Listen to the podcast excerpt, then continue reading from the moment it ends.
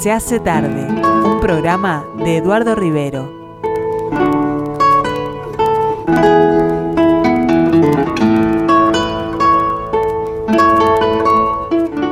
Los viernes, Beatles.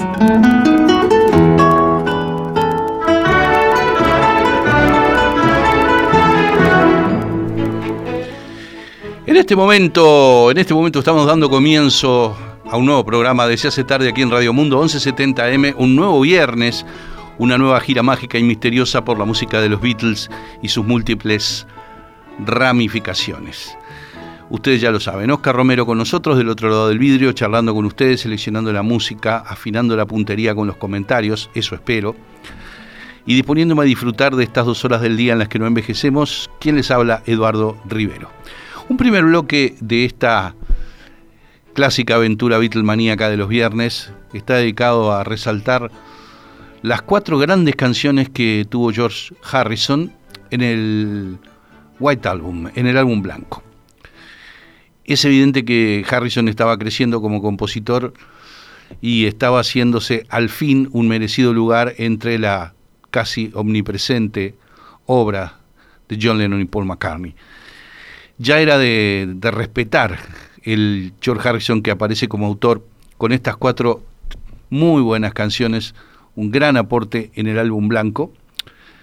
El álbum blanco que empezó a generarse con canciones que fueron compuestas casi todas, de las 30 que ocupan el álbum blanco, casi todas en la India durante la meditación con el Maharishi Maheshi Yogi en su santuario en Rishikesh, a orillas del Ganges al volver a Inglaterra hicieron un demo de casi todas esas canciones en Esher, el lugar donde vivía Harrison, con unos sistemas de grabación doméstico, entre doméstico y profesional que tenía George en su casa. Luego se largaron a grabar y el 22 de noviembre de 1968 se editó el álbum blanco. Muchos dicen que el principal aporte de George en el álbum blanco es While My Guitar Gently Whips, cuando mientras solloza mi guitarra, podría ser traducido. Tema que se grabó los días 27 de julio, 16 de agosto y 3, 5 y 6 de septiembre de 1968. Y en ese proceso de grabación de esta, yo diría, dramática balada, interviene por primera vez un gran artista del rock como invitado, que es Eric Clapton, ¿verdad?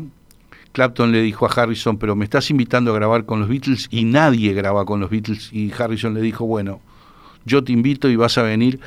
Y los demás lo recibieron este, contentos, digamos, porque el clima ya estaba un poco deteriorado y el hecho de que viniera alguien de afuera hacía que todos se comportaran ese día. Entonces fue muy bien recibido. Ahí aparte era Eric Clapton y por supuesto que el trabajo que hizo con su solo, más de un solo que hay ahí en, en My Guitar Gently Whips, es este, maravilloso, maravilloso. Tiene su guitarra, ese sonido, ese ataque, ese vibrato hecho con la muñeca de la mano izquierda, que le son característicos. Vamos entonces con While My Guitar Gently Whips.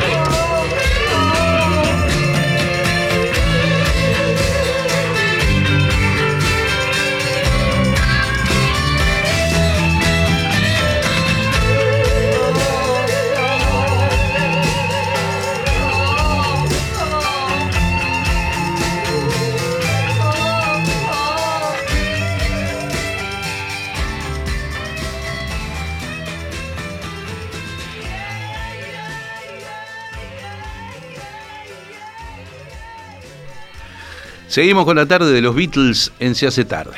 Seguimos con la gira mágica y misteriosa, como yo les digo.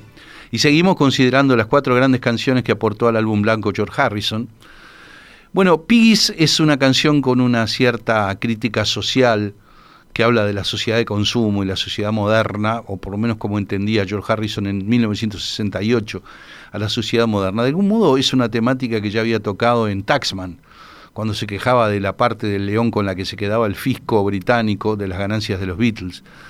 En Piggies es un poco retoma eso, ¿no? Este, y los Piggies son esos cerdos que son los, los brazos gordos de la sociedad, los financistas, los banqueros y todo eso, ¿no? Bueno, se grabó Piggies los días 19 y 20 de septiembre y 10 de octubre de 1968 y ahí el productor Chris Thomas este, uno de los que estaba allí en el equipo de, en el equipo de producción que encabezaba obviamente George Martin, eh, fue el que propuso poner un clavicordio y lo tocó él mismo, que sabía de eso, y había un clavicordio allí en el estudio. Y esa es una nota muy distintiva que tiene Piggies y que está muy bien el trabajo que hizo Chris Thomas, dicho sea de paso. Bueno, vamos entonces con Piggies.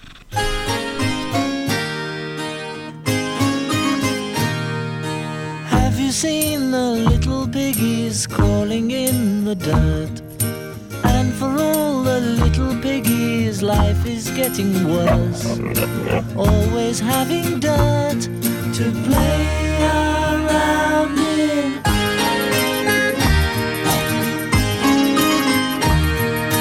Have you seen the bigger piggies in the starched white shirts? You will find the bigger piggies stirring up the dirt. Always have clean sheds to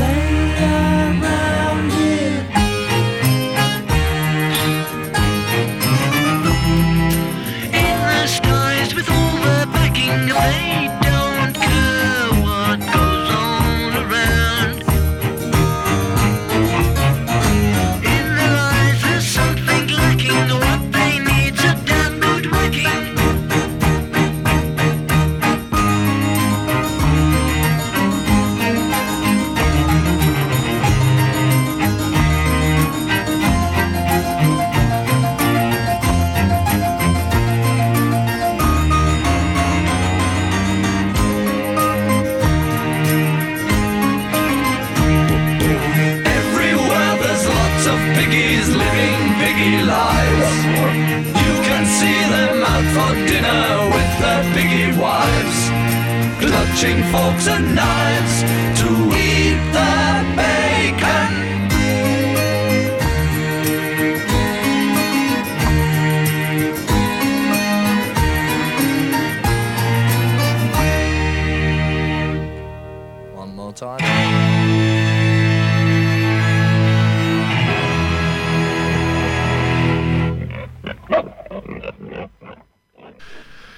Seguimos eh, con el tercero de estos cuatro temas que aportó George Harrison al álbum blanco.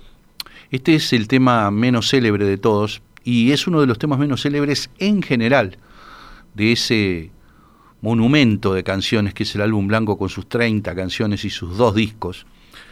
Me refiero a Long Long Long que quedó relegado allí al final, digamos, de la cara 3, o sea, de la primer cara del segundo disco del álbum blanco.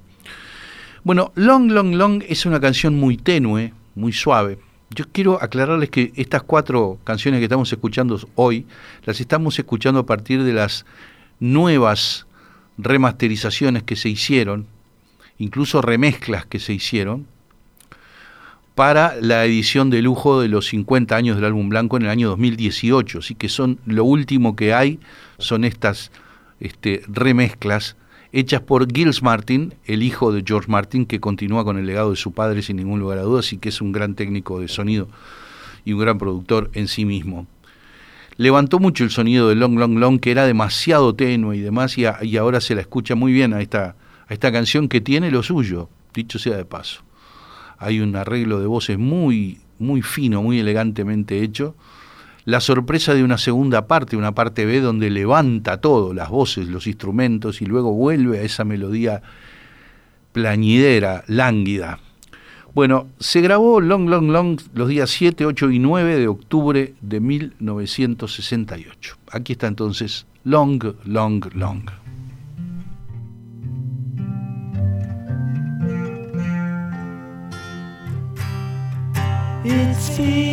Long,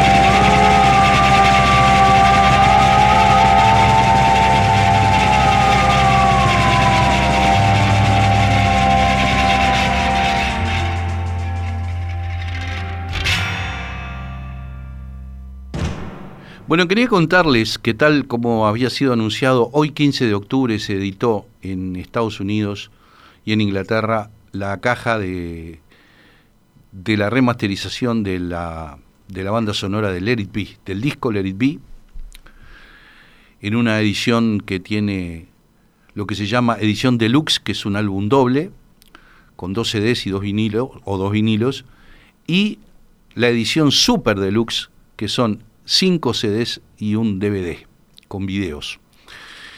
Yo ya tengo ese material, por las vías en las que el hombre moderno se las ingenia para tenerlo utilizando una herramienta como la internet. No voy a dar los pormenores porque es un este un tema de piratería, etcétera, etcétera. Yo les prometo que eh, para el próximo viernes vamos a hacer un especial especial. Vamos a dedicarle los cuatro bloques que en general le dedicamos a los Beatles. Los cuatro bloques se los vamos a dedicar al material oficial y, no oficial, digamos, porque ese, álbum que tiene cinco CDs, imagínense ustedes que trae un montón de lo que se llaman outtakes, o sea, tomas diferentes, ensayos, sorpresas varias y demás. Así que le vamos a dedicar todo eso un especial el viernes que viene, sin ningún lugar a dudas, porque es un material que yo lo, lo conseguí hoy, hoy en la mañana, y no he tenido tiempo de escucharlo todavía.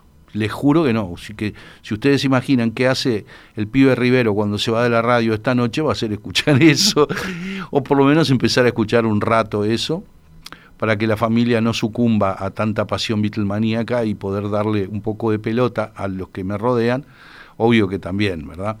Bueno, eh, Savoy Truffle. Muchos amigos míos músicos amaban Savoy Truffle. Darnoyans, Galemire, Choncho Lazarov, gente así, amaba Savoy Truffle. Es una rara canción que habla de unos bombones de chocolate y demás, unas trufas de chocolate, que tiene un arreglo de instrumentos de viento muy peculiar, unos saxos muy distorsionados. ¿Y saben por qué están distorsionados? No porque les hayan puesto un pedal de distorsión a los saxos, porque fueron grabados con los micrófonos metidos prácticamente dentro de la copa, de donde sale el sonido de los saxos. Los eh, integrantes de esa brass section, de ese sector de vientos que tocó ese día, que grabaron ese día en Abbey Road, este, se sintieron, eh, ¿cómo decirlo?, sorprendidos de que les pusieran los micrófonos adentro, adentro mismo de la copa del instrumento. Y dijeron, es que el sonido va a salir distorsionado. Y Harrison les dijo, es que yo quiero que salga distorsionado. Esa fue la idea entonces. Así que vamos Vamos con esta maravilla que se grabó los días 3, 5, 11 y 14 de octubre del 68. Un temón, uno de mis temas preferidos del álbum blanco, Savoy Trafo.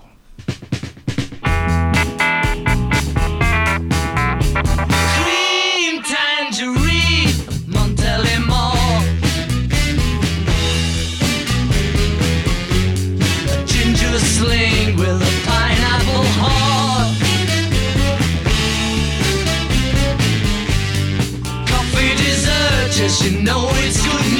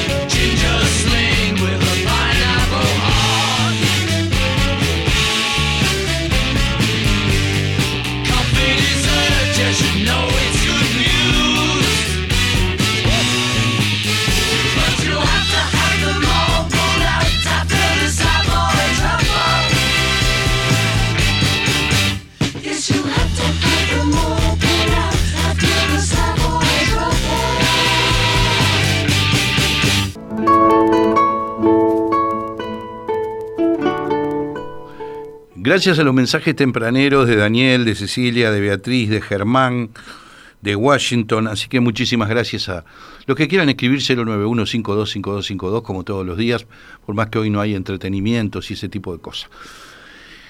Los Beatles se presentaron el 4 de noviembre de 1963, un año clave en el desarrollo de la Beatlemanía, en, en el crecimiento de esa bola de nieve que fue el fenómeno musical y social de la Beatlemanía se presentaron el lunes 4 de noviembre del 63 en la célebre Royal Variety Performance. Todos los años, por lo menos en esa época, la, la corona británica patrocinaba un show de variedades donde todos los artistas destacados del último año se presentaban juntos en escena delante de la familia real. No podía esperarse otra cosa que la presencia de los Beatles delante de la familia real cuando había sido el año de su lanzamiento en gran escala, de su consolidación musical y popular, digámoslo así. La Royal Variety Performance, no sé, había una cantante que ese año ha andado muy bien, no sé, Petula Clark, Dusty Springfield, cualquiera de las cantantes, Lulu, allí estaba. Había, pero no solo eso, las bandas que habían andado bien, los eh, magos que habían andado bien en la televisión británica hacían trucos de magia. Era, un show de, de, music hall, un show de variedades. Eh, como les tocó unos breves minutos, no pudieron hacer más de cuatro canciones y esas cuatro las tenemos acá. Está la grabación completa de lo que fue la presencia de los Beatles el 4 de noviembre del 63 en el Prince of Wales Theatre en Coventry Street, Londres, el Teatro del Príncipe de Gales en la calle Coventry de Londres, delante de la familia británica con un nerviosismo muy grande. Se sabe que Ringo Starr, por ejemplo, vomitó de los nervios antes de salir a escena ese día. Decidieron empezar pisando sobre seguro y haciendo el que era en ese momento su simple de éxito, a esa altura de 1963, que era su simple número 3, la cara A del simple número 3. Así que aquí están en escena haciendo From Me to You.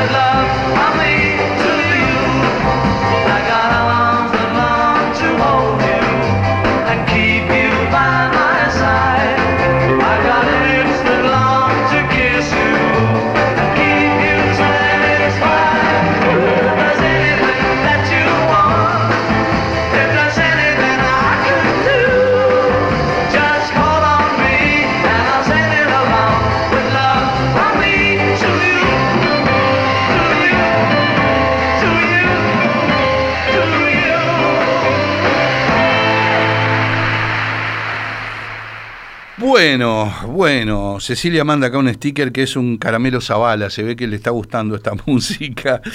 Eh, ¿Quién más? Extrañaba mucho escuchar tus anécdotas, me habían puesto clases desde las 16 y después empecé un nuevo laburo y trabajo presencial cuatro días a la semana, siempre que pueda te voy a escuchar, me dice Leopoldo, que lo tuvimos mucho tiempo al firme todos los días, pero bueno, bienvenido Leopoldo cuando pueda. Este, Buenísimo, me dice por acá Daniel López. A Daniel le conté por línea interna lo que, cómo sigue ahora el programa y encontró que está bueno. Así que. Pero estamos en el bloque del Royal Variety Performance, lunes 4 de noviembre del 63, Prince of Wales Theatre, Coventry Street, London. Y pisando sobre seguro también continuaron el show con She Loves You.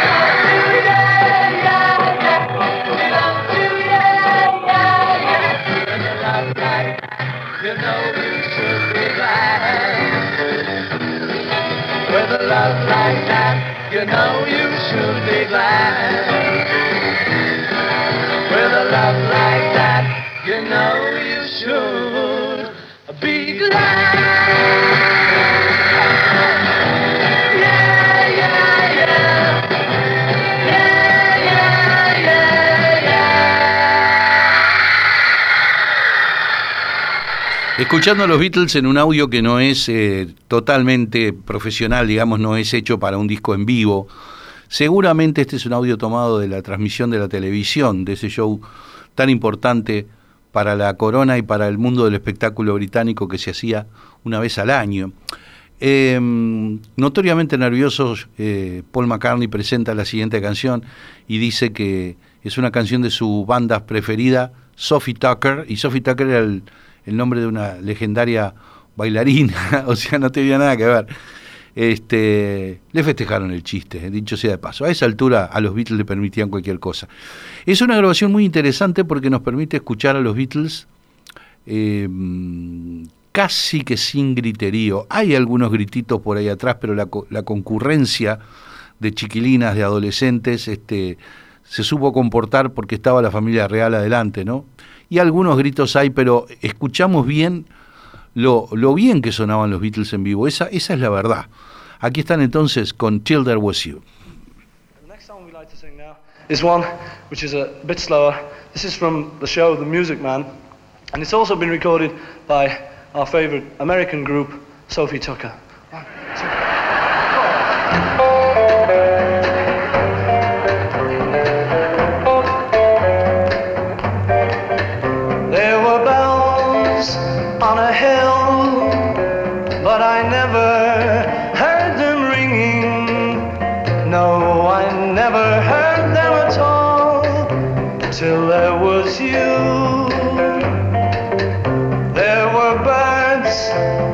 Sky, but I never saw them winging.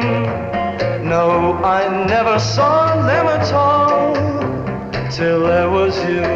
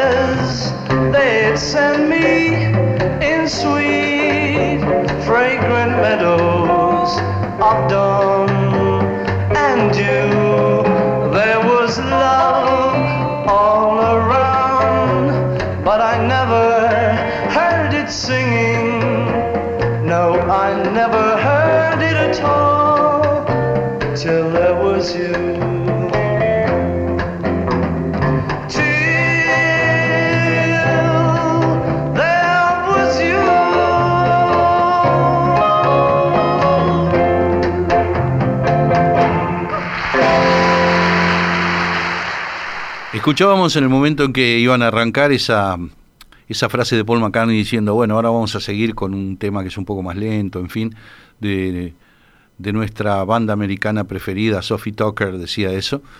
Eh, y ahora viene el momento estelar que fue el final del show en, el, en la Royal Variety Performance, cuando tocaron Twist and Shout. Acá en la grabación no está el momento en que John Lennon dice la frase, pero yo se las voy a hacer recordar. Como estaba la familia real y un montón de ricachones por ahí, Lennon le había dicho a Brian Epstein, el manager, que él iba a decir esta frase que yo les voy a decir ahora, pero era más complicada todavía, porque él dijo, The people in the cheaper seats clap your hands, the rest of you if you'll just rattle your jewelry, dijo. La gente de los asientos baratos que aplauda. Los otros pueden agitar las joyas, pero él le había prometido a Brian Epstein que iba a decir, The rest of you if you'll just rattle your fucking jewelry, que es otro, otro precio, digamos, ¿no? Y Brian Epstein casi se muere del susto pensando que iba a decir la palabrota y todo esto, que al final no la dijo. Bueno, esa fue la frase que dijo Lennon, ¿no?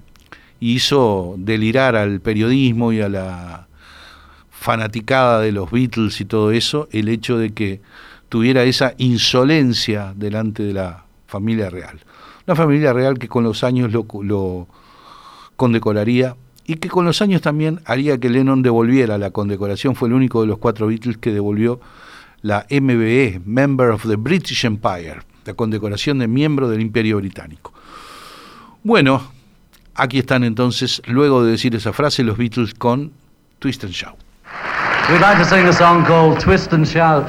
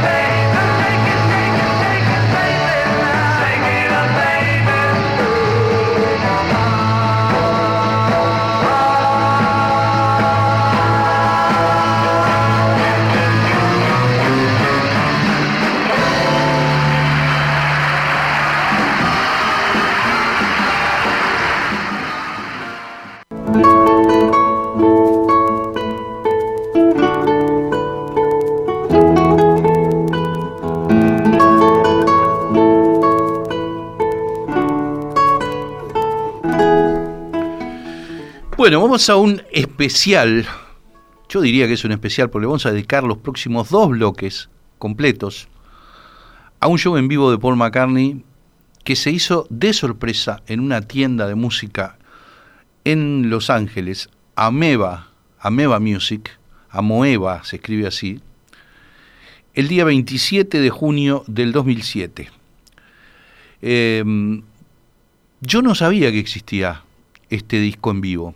Y el otro día revisando discos aquí cerquita en el Palacio de la Música, este, me encontré con un vinilo del Ameba Gig, le dicen, ¿no? el show en el Ameba de junio del 2007. Eh, ustedes dirán, ¿te lo compraste? No, no me lo compré, no me lo compré.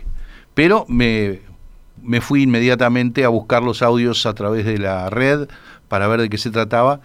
Y es un show impresionante. ¿Saben por qué? Porque fue hecho en un lugar chico. Entonces toda esa resonancia imponente de las grabaciones en vivo, por mejor hechas que estén en los estadios, no está aquí. Aquí hay un público que está muy próximo. Entre los que estaban ese día ahí, estaba el mismísimo Ringo Starr, estuvo mirando el show de Paul ese día en Los Ángeles. Ringo es residente de Los Ángeles desde hace muchos años. Va y viene, ¿no? Con Inglaterra, pero pasa una buena parte del año en Los Ángeles. Así que le vamos a dedicar los dos bloques, porque hay unas versiones Beatles deliciosas para llenar dos bloques de este Paul McCartney Ameba Gig 27 de junio del 2007 en Los Ángeles, que lo empezamos con Drive My Car.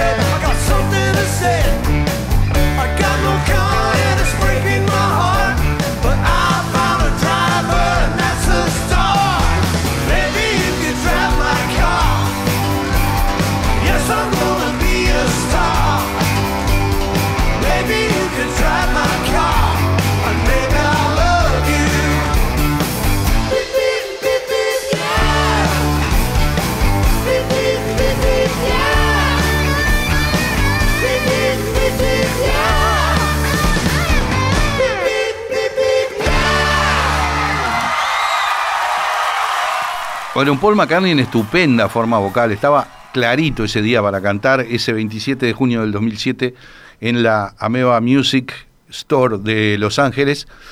Y eh, me, toca de cerca, porque la primera vez que yo lo vi a McCartney en vivo, que fue en Buenos Aires, en el estadio de River Plate, en Núñez, eh, el 11 de diciembre del año 1993, empezó el show en el estadio de River justamente con Drive My Car. Pero, por ejemplo, salió el disco en vivo ese año de Police Live, de la gira, esa gira 93, 92-93 que estaba haciendo Paul. Y yo les puedo asegurar que acá canta mejor que en el disco oficial Paul is Live. Este disco se ha vuelto oficial, ¿saben una cosa? desde julio, de, si bien es una grabación del 2007, desde julio del 2019 es un disco oficialmente editado de McCartney y realmente yo no tenía el dato. Ese día lo acompañaron, eh, en la banda hubo una modificación sorpresiva allí porque está Paul en bajo, guitarra, teclado, cantando, Rusty Anderson en guitarra como es habitual, Brian Ray, esta es la misma banda con la que vino acá al Estadio Centenario, ¿no? Brian Ray en guitarra y también en bajo, el, gordo grandote Avi Laboriel Jr. en la batería, pero en vez de estar el eterno Paul Wickens, Paul Wicks Wickens, con el que sigue tocando en los teclados, ese día estaba David Arch, que no sé si era un reemplazo, no sé, no sé, pero el hecho es que no estaba Paul Wickens ese día. Qué maravilla que fue tenerlo a McCartney delante de los ojos en Buenos Aires y aquí en, y aquí en el Estadio Centenario dos veces además. Y como buen Beatlemaníaco yo iba descubriendo las cosas menos obvias, porque era, era, era, era notorio que iba a tocar Hey Jude, Yesterday, ¿verdad? Ese tipo de cosas, Let It Be, este, pero había canciones que nadie esperaba cuando hizo los shows acá. Y pasó lo mismo seguramente en este Ameba Gig, en este concierto en la tienda Ameba. Por ejemplo, cuando cantó el tema del disco Beatles for Sale, Perseguiré al Sol, I'll Follow the Sun.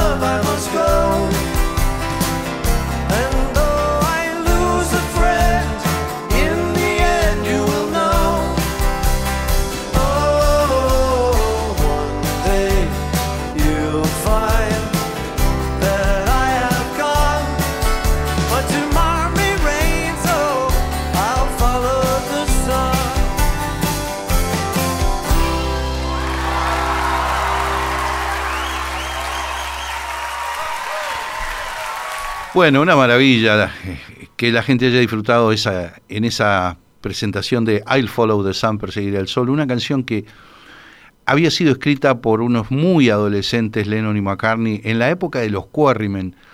Hay algunos ensayos grabados en, en un grabador de carrete abierto, un Grundig, en la casa de Paul en 1960, donde se puede rastrear los orígenes de I'll Follow the Sun. Fíjense ustedes. Bueno, me acuerdo que en el show de Buenos Aires, en el show de diciembre de 1993, cuando hizo Lady Madonna, gritó, cuando arrancó la intro, gritó, And here's to you, little rockers. Y esta es para ustedes, pequeños rockeros, dijo. Eh, siempre consideró a Lady Madonna como un tributo al gran Fats Domino, a que él admiraba mucho del rock eh, original de la década de los 50. Y saben una cosa, Fats Domino hizo una una versión de Lady Madonna justamente porque se sintió tocado por ese comentario de McCartney. Eh, aquí está entonces en, en, ese día en Los Ángeles de junio del 2007 haciendo esta tremenda versión de Lady Madonna.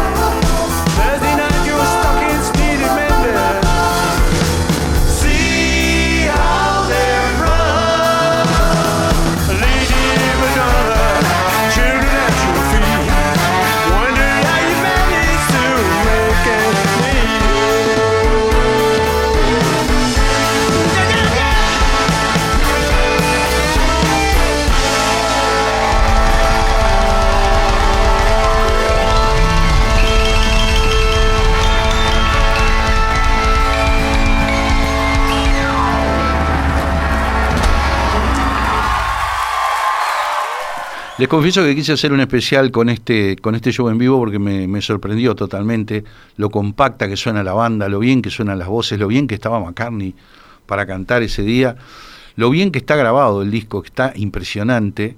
Y el hecho ese que yo les decía al principio, que no hay una resonancia como de estadio, sino más bien es un lugar más chico. Miren que hay entre grabaciones oficiales y grabaciones piratas que andan circulando, hay un montón de grabaciones en vivo de Paul McCartney, desde el viejo y querido álbum triple de tres vinilos, eh, Wings Over America, que fue la primera gira en vivo de, de, Paul después de la disolución de los Beatles de 1975. La gira y el disco se editó en el 76. El Tripping the Life Fantastic de eh, la gira 89-90, por ahí, 91 este, el Police Live del 92-93, este, el Back in the, in, the USA, otro disco en vivo bárbaro, doble, de vuelta en Estados Unidos. La grabación hecha en Moscú también, de cuando fue a tocar a Moscú por primera vez. Este, hay, hay Good Night eh, New York City, disco doble en vivo también, grabado en Nueva York. Bueno, todo eso este, está muy bueno, pero esta se, se, ha convertido en mi grabación en vivo preferida. Es una cosa impresionante. Por eso le vamos a dedicar dos bloques. Y este primer bloque lo terminamos con un monumento al rock and roll que no morirá jamás, que es I Saw Her Standing There. One, two, three, four. Well, she was just 17.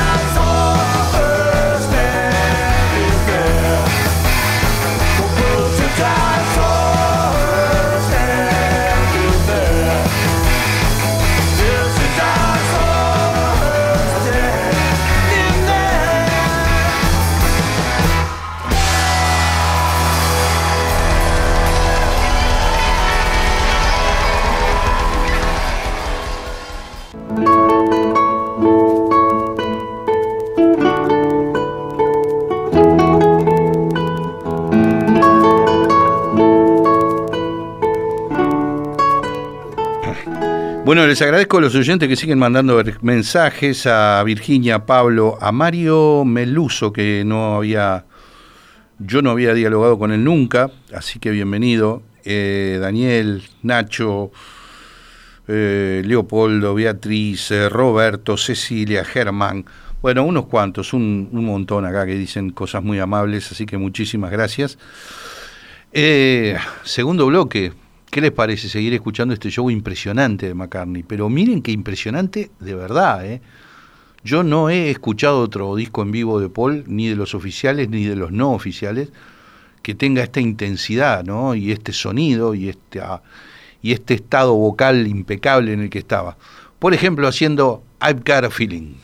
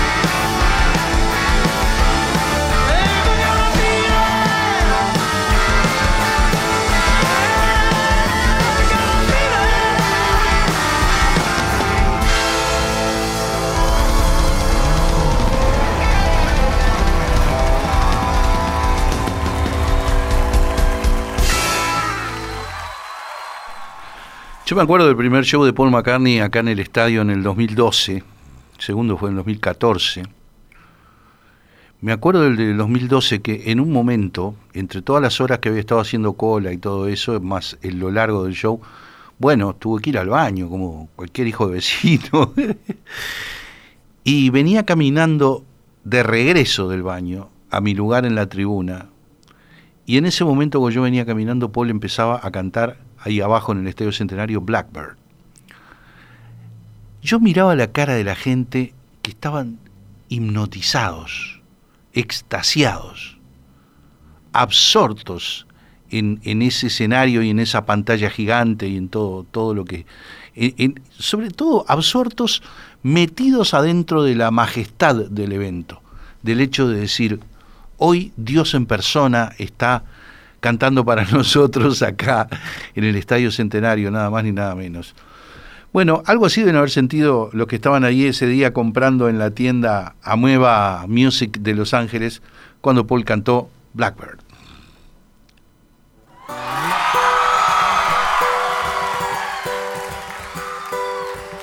Blackbird singing in the dead of night. Take these broken wings and learn to fly all your life.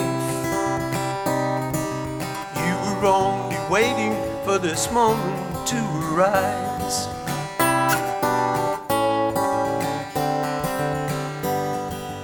Blackbird singing in the dead of night. Take these sunken eyes and learn to see all your life.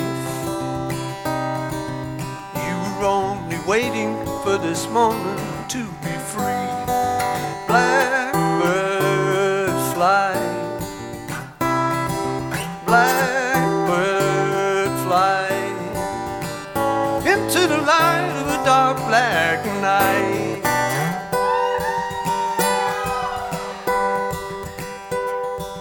Blackbird singing in the dead of night. Take broken wings and learn to fly all your life. You're only waiting for this moment to rise.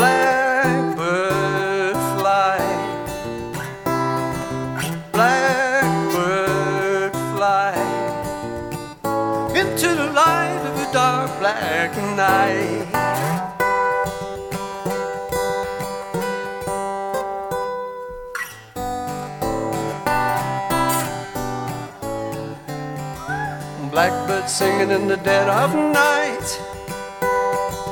Take these sunken eyes and learn to see all your life. You're only waiting for this moment to be free. You were only waiting for this moment to be free.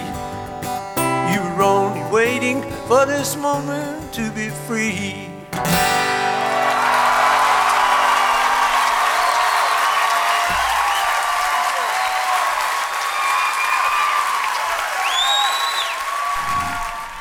Bueno, y lo que debe haber sido ese momento teniendo a Ringo estar ahí en la audiencia, seguramente por eso Paul McCartney cantó Matchbox en ese, en ese show. Matchbox, bueno, hay que ir muy atrás en el tiempo a la época en que los Beatles grabaron un extended play, el célebre extended play de cuatro canciones, seguramente el más célebre extended play que hicieron, que se llamó Lontal Sally, que tenía Lontal Sally, Slow Down, I Call Your Name y Matchbox una canción de Larry Williams y que en ese extended play la cantó Ringo justamente. Le debe haber resultado pintoresco a Ringo estar ahí en el público viendo a su eterno colega McCartney haciendo Matchbox.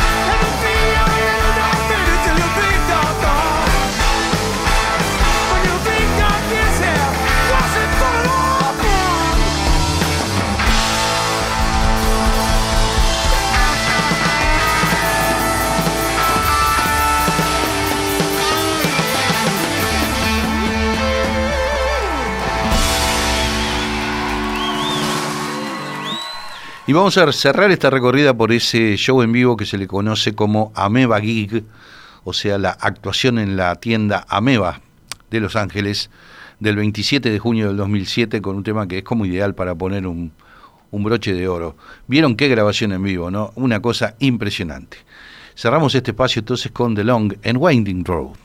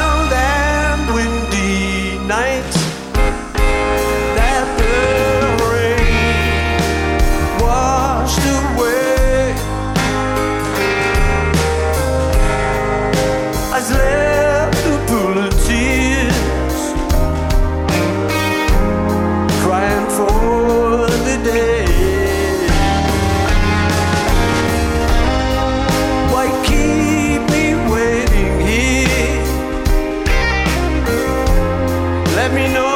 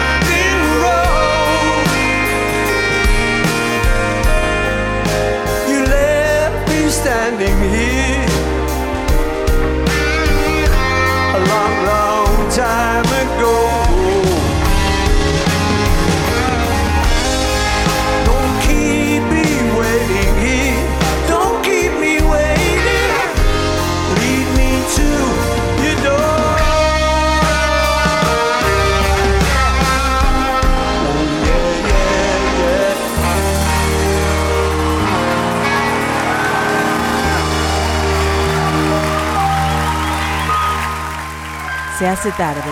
Las canciones y la vida detrás de las canciones. Los viernes, Beatles.